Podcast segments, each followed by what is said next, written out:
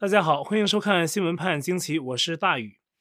那中共的前公安部的副部长六幺零办公室主任、司法部长傅政华落马的事儿，这几天呢一直有人在议论，而且比较少见的是呢，竟然有不少大陆的民众啊发帖庆祝傅政华落马。更稀罕的是，大陆的公安系统甚至一些监狱的狱警都在庆祝。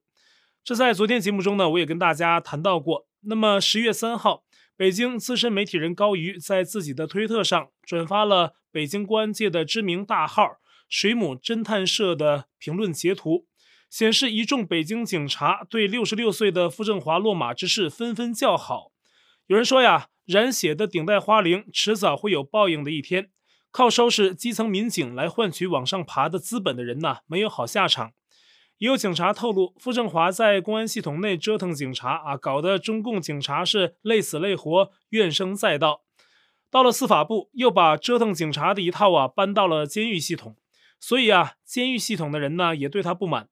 高瑜分享截图的内容啊，还有来自监狱系统的社群媒体大号“高墙四角的天空”，说在傅政华的治下呀，全国监狱还有戒毒所的警察，因为他平均寿命都降了不少。还有的监狱的人呢，互相问傅政华落马，你们那儿可以放鞭炮吗？或者说你们那儿可以敲锣打鼓吗？啊，都是这样。好多中共公安司法系统里面的人呢，表现的是欢天喜地的一种状态。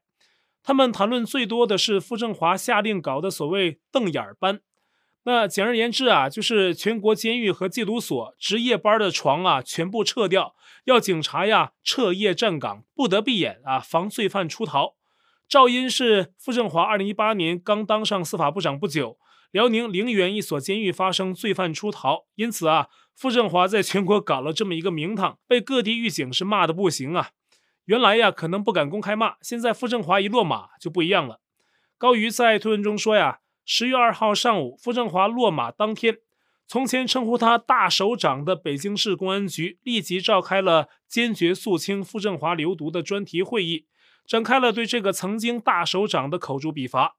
召开这种会议啊，既是政治任务，但估计啊，也正好给很多中共警察一个倒苦水的机会。那当然了，这些中共警察监狱里的人啊，他们有普通人的一面，但是呢，在替中共办事儿的时候，也是作恶多端，直接抓人、打人、迫害普通中国人的任务，也都是这些人在执行。不排除可能有没那么坏的。但也有相当一部分人跟傅政华相比啊，可能也好不到哪去，只是级别不到，做坏事的能力有限。他们抱怨傅政华，是因为傅政华唆使他们没日没夜迫害人权，把他们搞得很疲惫。但是呢，你说傅政华要是叫他们去抓坏人，为民造福，这也没什么。但恰恰相反，傅政华让这些警察去做的都是迫害人权的坏事儿。傅政华呀，也因此把里外都得罪了啊。着实是恶贯满盈这个词的真实写照。我们昨天节目呢也说到了，傅政华曾在二零一五年一月到二零一八年二月担任中共迫害法轮功的专门机构中央六幺零办公室主任。他在之前担任北京市公安局局长和党委书记的时候啊，就对法轮功学员下狠手，大量人员被绑架。他仅在北京任职期间呢，传出来的在北京被迫害致死的法轮功学员就有至少十八人。包括崔凤娥、李金鹏、高德忠等人啊。部分数据显示啊，二零一二年仅一年，北京公安啊就非法绑架至少三百四十三名法轮功学员。二零一四年呢，有至少二百五十九人；二零一五年更达到了六百零九人，规模很大。中共对这些迫害致死的人数啊，还有抓捕数据啊，这些数字封的是很严的。外界能掌握的有名有姓的，只是冰山一角。而傅政华当了专司迫害法轮功的全国六幺零办公室头目之后，又刚好赶上二零一五年全世界法轮功学员起诉迫害元凶江泽民的热潮。当时呢，中共最高法院高调宣布所谓的有案必立，有诉必理。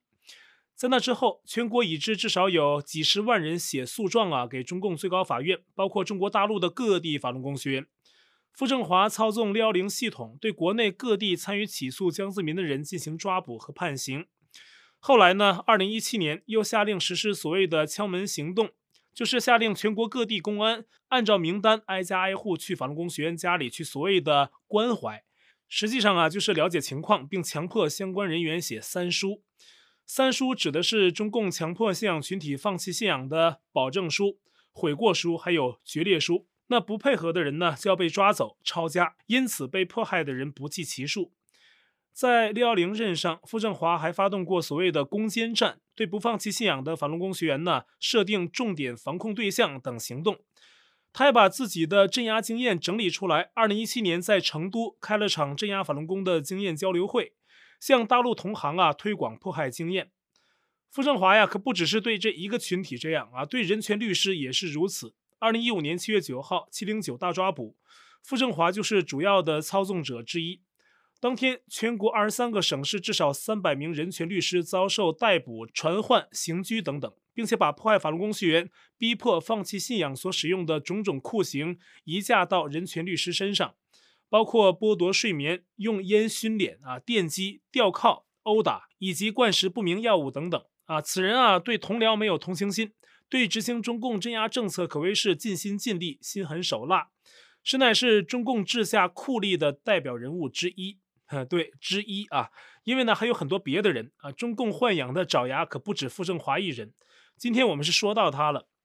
那一直关注中国新闻的朋友啊，可能还记得一个人叫徐重阳，他是武汉的一名商人，亿万富豪，但是呢几十亿资产被中共官员霸占。二零一一年呢，他又发表批评时任重庆市委书记薄熙来的言论，很快遭到中共当局抓捕，被关押在北京的一处秘密地点。当时担任北京公安局长的人正是傅政华，而徐重阳呢，在二零一九年一封一点八万字的对傅政华的控告长文里面，还揭示了傅政华卷入了薄熙来和周永康要发动政变的证据。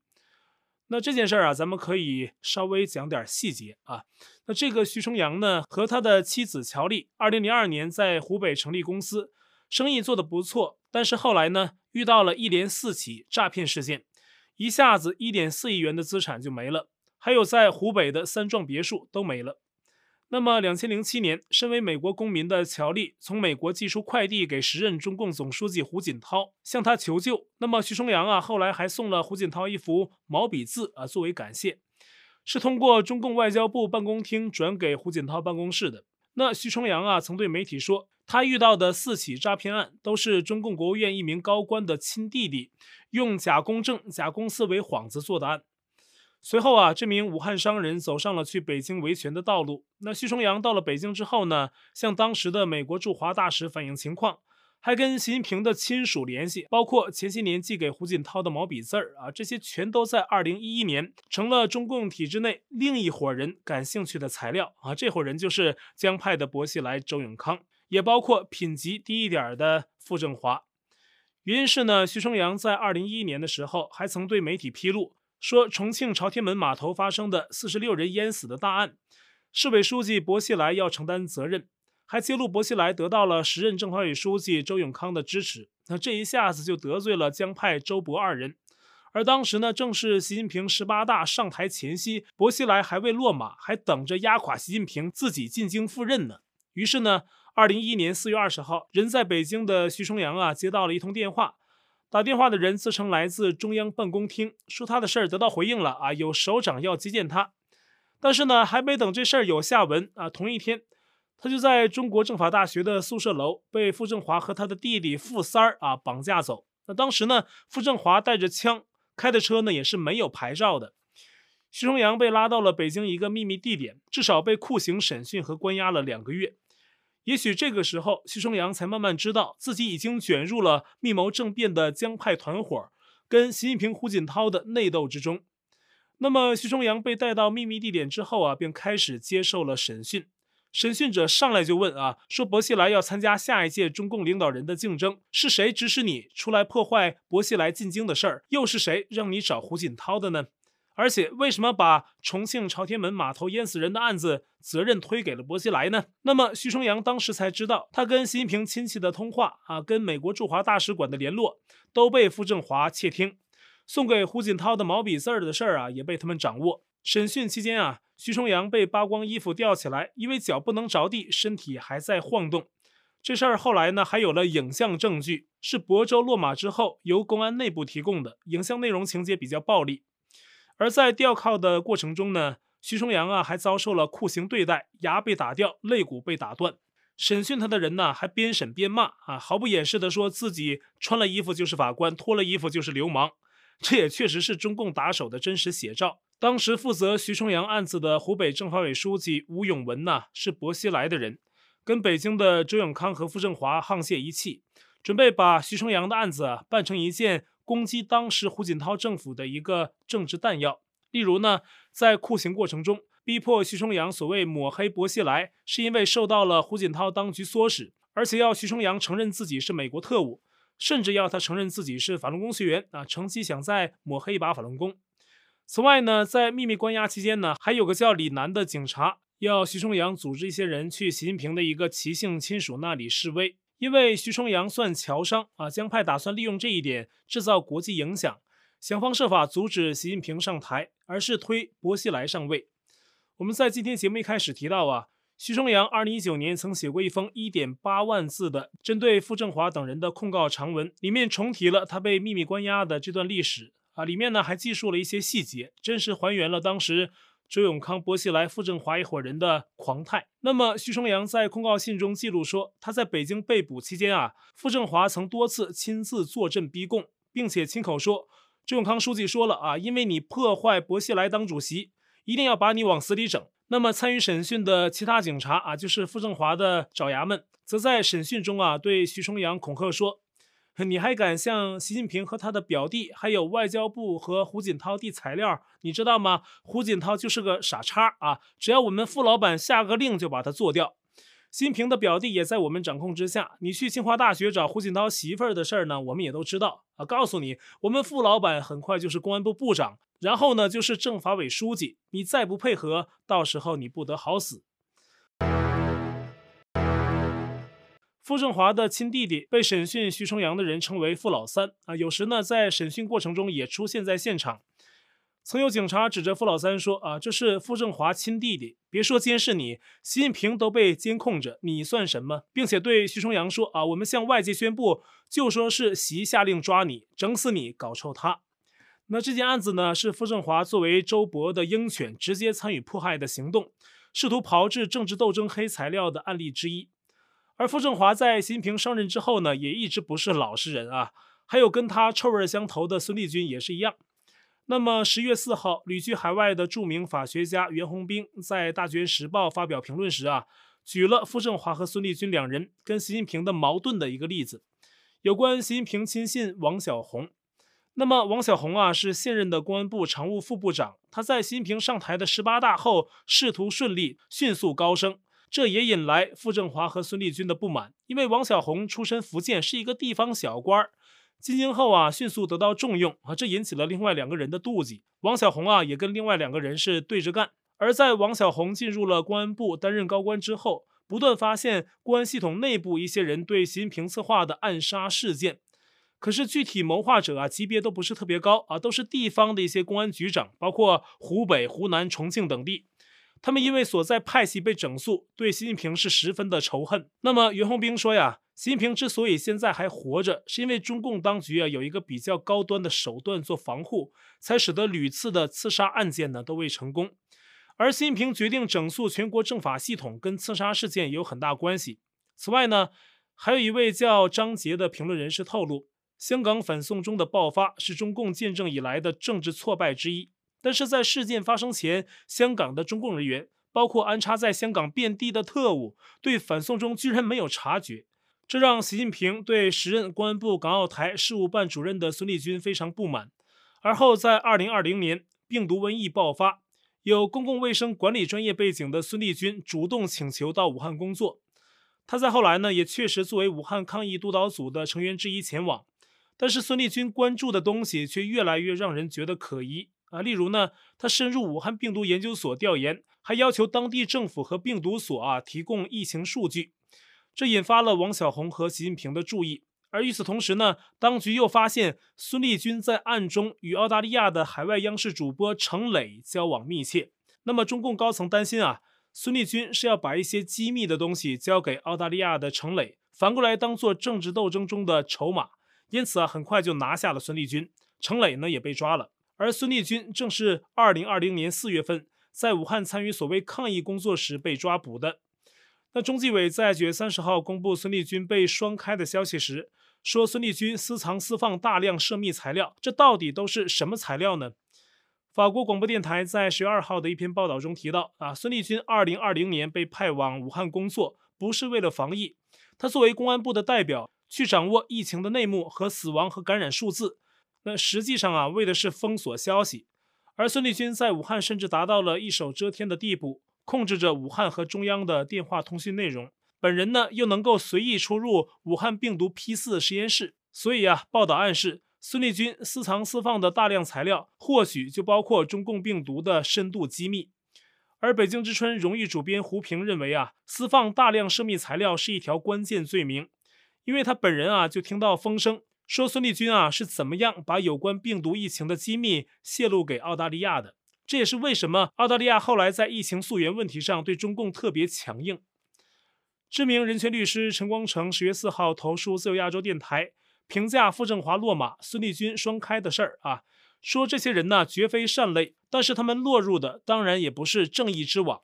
不过呢，坏人遭恶报，怎么说也算是好事。但是呢，这个好事也只是表面的，因为抓几个傅政华、孙立军这样的酷吏，并没有触及中共的问题本质。而只有人民真正站起来，对中共暴政集团进行大审判的时候，才真的是正义的彰显啊！成灾斯言呐！而目前呢，虽然孙立军啊、傅政华之流下去了，但是中共仍在积极推动各项恶法，包括计划在明年上半年完成香港基本法第二十三条立法。这是香港的中共人大常委谭耀宗在十月三号透露的消息。他说，国安法的实施啊，给二十三条立法奠定基础。但是呢，他强调说，这目前只是他个人的估计。但是既然说了，就一定有原因。这基本法第二十三条啊，指的是香港基本法第二十三项条款规定的。那大意是说呢，香港应自行立法，禁止任何叛国、分裂、煽颠的行为，禁止外国政治性组织或团体在香港进行政治活动，也禁止相应组织或团体跟外国政治性组织或团体建立联系。这条立法呢，其实是中共一条打人的棒子啊！任何国际团体，只要你对中共提出异议，都可以说你是外国政治性团体，从而禁止你在香港的存在。因此呢，香港在两千零三年曾试图推动这二十三条立法，但是呢，五十万香港人上街反对，最后是不了了之。现在中共要在二零二二年再来一波，我有种预感啊，二零二二年可能会很不简单。而在十月三号晚些时候，一份新公布的大型文件也涉及到了香港的一些建制派的政客。这是国际调查记者同盟公布的一份被称为“潘多拉文件”的大型资料库，是迄今为止最大规模揭露全球金融秘密的文件，总文件大小达到近三个 T 啊，就是在电脑中能够占满近三千个 G 的存储量。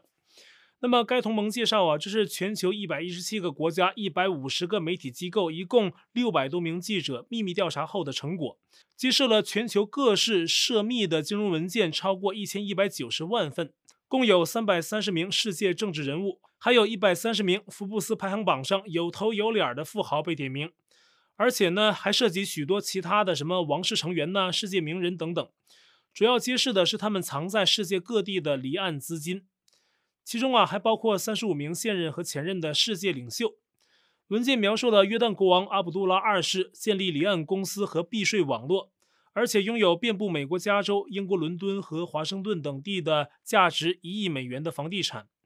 英国前首相布莱尔也被点名啊，说他利用离岸公司避税。而跟俄罗斯总统普京有关的一个幕僚也被点名啊，在摩洛哥有秘密的资产。可是呢，这份被称为海啸一般的文件。却独独没有点名任何中共的党政高官，甚是奇怪。唯一一个被点名的大陆人啊，只是一个叫冯齐雅的河南省中共人大代表。文件揭示他2016年在英属维京群岛成立了一家离岸公司。不过呢，文件却曝光了香港的一些政治人物，包括前任特首董建华和梁振英啊。这部分呢是香港立场新闻参与调查的，显示董建华至少涉及七十二家离岸公司。处理大约一百万美元的流动资产，而梁振英在担任特首期间呢，通过两家离岸公司持有一家日本公司的三成股权，后来呢，以此获利二十万英镑。那么梁振英啊，随后竟在脸书以中共战狼的风格威胁回应说，立场新闻编辑是谁啊？他太太是谁？他太太为什么还被关在监狱？别再做外国代理人了。其实呢，中共才应该是本轮文件爆料的重点。只可惜啊，这份潘多拉文件没有对中共官员琢磨啊，令消息的爆炸性程度大为降低。而在十月四号，美国贸易代表戴琪的讲话似乎更受瞩目。我们昨天节目跟大家介绍了戴琪本次讲话的背景和目的，就是评价美中第一阶段贸易协议，并且为接下去的美国对华贸易政策勾勒蓝图。那么前几天，美国媒体采访他，他提到不排除维持现在的关税，并且对中共增加新的关税。那么戴琪啊，对中共是一向强硬，但我昨天也跟大家分享了。不能用以前他的表现为准，一切还要看他最后讲话的时候怎么说。那么十月四号，戴琪在讲话时主要提到了对华贸易政策的四个重点啊，第一，将会跟中共刘鹤进行对话，探讨美中第一阶段贸易协议，而中共在协议中的承诺呢必须执行，而对话呢将着重在中共在协议中未兑现的部分，比如购买两千亿美元美国商品，这些呢会在对话中去谈啊，看中共要怎么执行。那第二，将启动一个有针对性的关税排除程序，确保关税以最佳方式服务美国利益。那换句话说呢，就是会取消一部分似乎对美国有影响的对华惩罚性关税，但是也强调不排除未来再额外增加关税，包括可能视情况启动新的三零一调查。第三，美国对中共以政府为中心的非市场贸易做法严重关切，比如政府补贴，还有强制的技术转让。那这些行为啊，在第一阶段贸易协议中没有得到解决。那第四，美国会跟盟友共同打造公平的贸易和技术规则，强化全球市场，讨论中共行为带来的影响，并且找到共同的解决方案。而就在戴琪发布相关讲话的同一天，十月四号。中共再派合共五十六架军机骚扰台湾西南空域，又刷新了单日侵扰台湾的军机数目记录。那当天白天是五十二架，夜里呢又有四架军机骚扰。从十月一号到四号，一共有累计一百四十九架次。那中共对台湾的动作是越来越大啊，在练兵的同时呢，也是在不断的测试国际反应。如果国际社会不能及时给予猛烈回击，那么中共啊可能会有更大规模行动。而且呢，这个可能性很高。那么从戴奇刚才的讲话来看呢，软中带硬。那么到了当前这个时候啊，国际社会应该是以对等的方式来回击中共的肆无忌惮，不然呢，中共只能是越来越猖狂。美国和英国在十月三号宣布，将在本周六和周日两天，与日本冲绳西南方的菲律宾海举行包括三艘航母在内的联合军演。参与的国家一共有六个，除了美英，还有日本、加拿大、新西兰，还有荷兰四国。那这是针对中共的一个姿态性的回应。好，我在 Telegram 上面的官方公告群是 T.me 斜线大于 News，观众讨论群是 T.me 斜线 XWPAJQ 下划线 US，节目信箱是 XWPAJQ@gmail.com，还有我的会员网站网址是大于 US.com。也欢迎您订阅本频道，并点击小铃铛获得节目发布通知。那感谢您的收看，我们下期再会。